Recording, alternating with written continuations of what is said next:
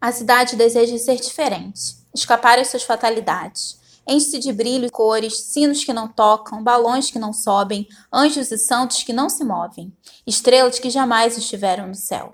Tudo isso para celebrar um meninozinho envolto em pobres panos, deitado numas palhas há cerca de dois mil anos, no abrigo de animais em Belém. Todos vamos comprar presentes para os amigos e parentes, grandes e pequenos, e gastaremos nessa dedicação sublime até o último centavo.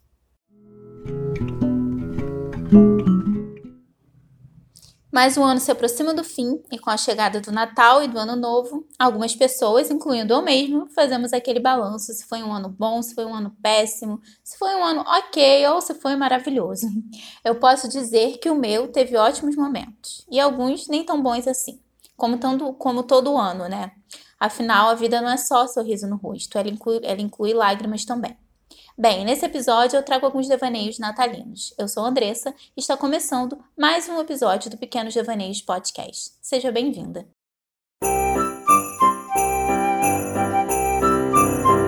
Não é novidade para ninguém que o Natal nada mais é do que uma data capitalista. É cheio de pressão por um consumo desnecessário. Como bem disse Cecília Meirelles no trecho da crônica Compras de Natal que eu iniciei esse episódio, Bem, desculpa até pela minha visão um pouco cética dessa data, mas no fim, gente, eu acabo gostando, juro.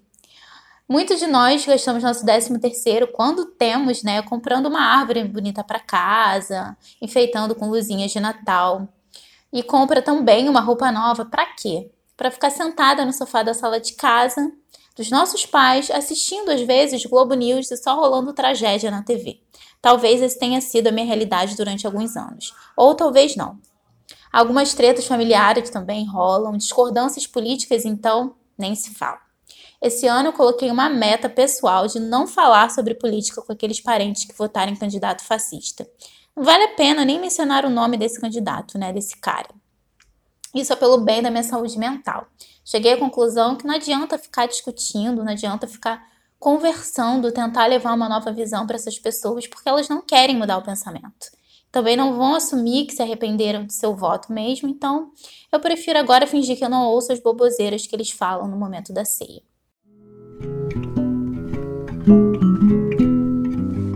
Se tem uma coisa no Natal que eu acredito que seja unanimidade, né? Que todo mundo gosta, tem meio impossível não gostar, é o momento da comida, o momento da ceia.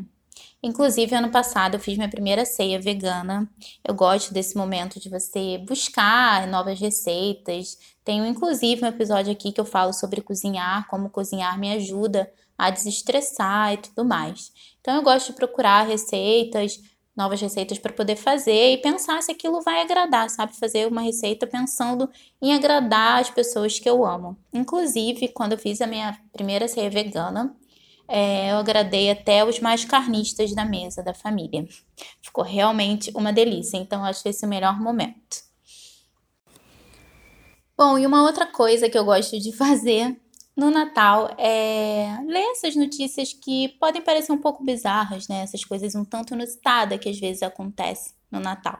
Às vezes você está trabalhando, tá com a cabeça cheia e quer procrastinar um pouco mesmo, talvez para ler essas notícias que são divertidas, que são engraçadas algumas. Por exemplo, eu vi uma agora aqui recentemente de uma senhora de 89 anos que o pedido de Natal dela, é, essa senhora era, é britânica, o pedido de Natal dela foi um stripper.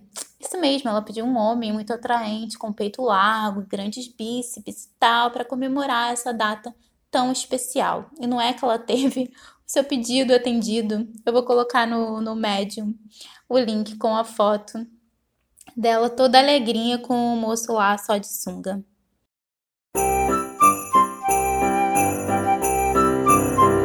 O Natal também acaba trazendo algumas histórias marcantes à tona, né? A gente acaba lembrando de algumas histórias da infância, da adolescência, ou um Natal que foi mais divertido, enfim. A história que eu sempre lembro, que é um pouquinho trágica. Se você foi uma criança que viveu nos anos 90, sabe que o tamanco da tiazinha da Carla Pérez, juro, gente, o tamanco da tiazinha e da Carla Pérez era uma febre. É, isso é realmente real.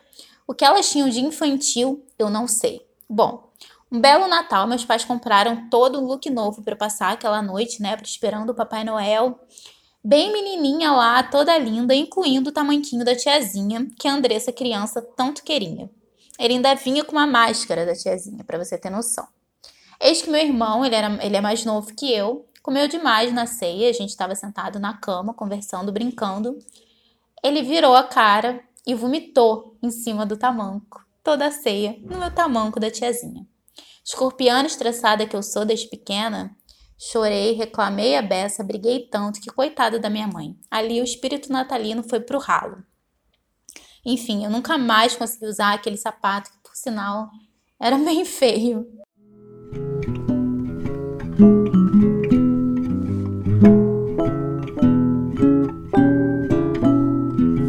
Agora falemos sobre Ano Novo. Virada do ano, algumas pessoas têm o hábito, né, de se vestir de branco porque acha que traz paz e tal. Aquelas outras que preferem usar uma calcinha vermelha para atrair o amor, outras que usam uma calcinha amarela para atrair dinheiro e essas coisas. Essa coisa de calcinha, de cor, eu particularmente não acredito. Mas eu também tenho lá as minhas. Gente, deu até fogos aqui só porque eu falei de Réveillon.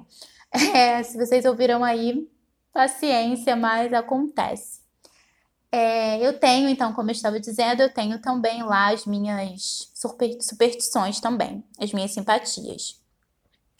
Todo ano eu gosto de comer lentilha na virada do ano, porque dizem que traz dinheiro, sabe? Traz riqueza. Eu como muita lentilha durante o ano todo, que na real eu acho que já era até para eu estar milionária, mas ainda não cheguei nem perto disso. Além disso, eu também gosto de fazer uma simpatia da uva, que você tem que comer sete uvas, a uva tem que ter caroço, e aí eu guardo os sete carocinhos, eu enrolo ele no papelzinho e guardo na minha carteira durante o ano todo para não faltar dinheiro e para sorte sempre me acompanhar. Essas são as simpatias que minha mãe é, sempre me indicou e eu sempre faço. Eu acho que até que dá certo. Eu não fiquei rica, mas não costuma faltar. É uma outra coisa também que eu faço, que eu acho que não custa, é escrever fazer uma pequena listinha assim de objetivo, de coisas que eu quero alcançar no próximo ano. Eu não fico me cobrando tanto, ah, eu não consegui realizar, vou ficar mal e tal, não. Mas eu acho que se a gente escrever, vai que o universo entende como um recado, sabe, dar uma ajudinha pra gente.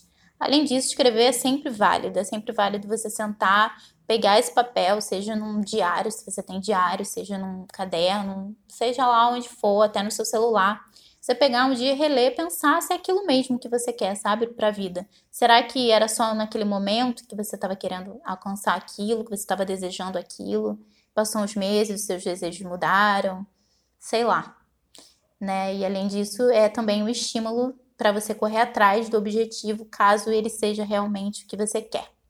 Ah, e por fim, não por fim, né? Quase por fim, eu gostaria de dar uma dica de carioca se você sonha passar o Réveillon em alguma praia do Rio de Janeiro é, e você não gosta de tumulto, eu acharia melhor você evitar.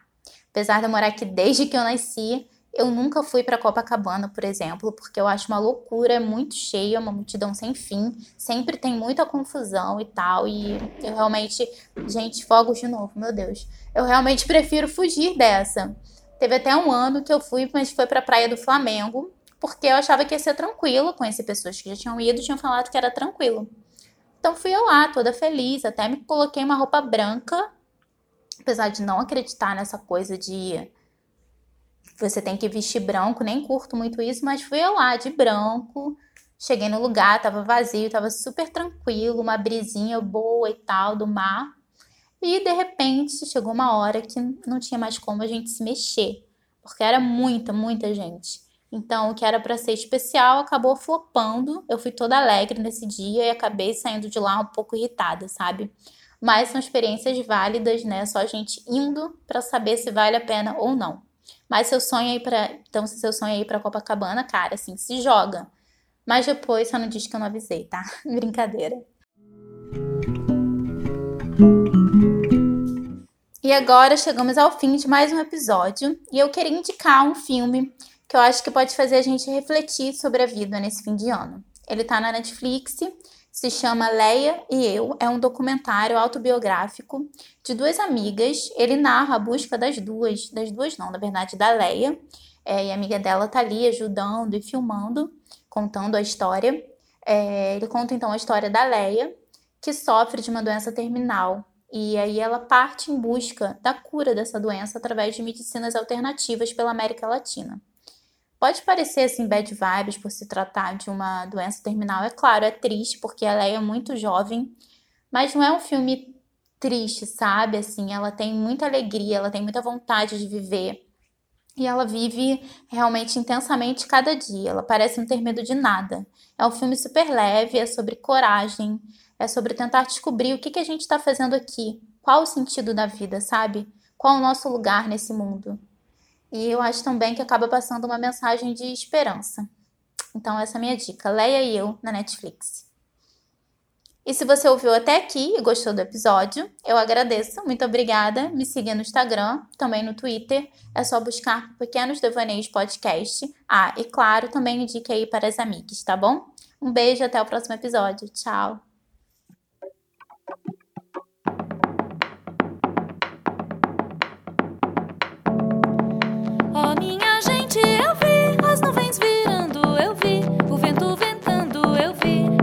Girar.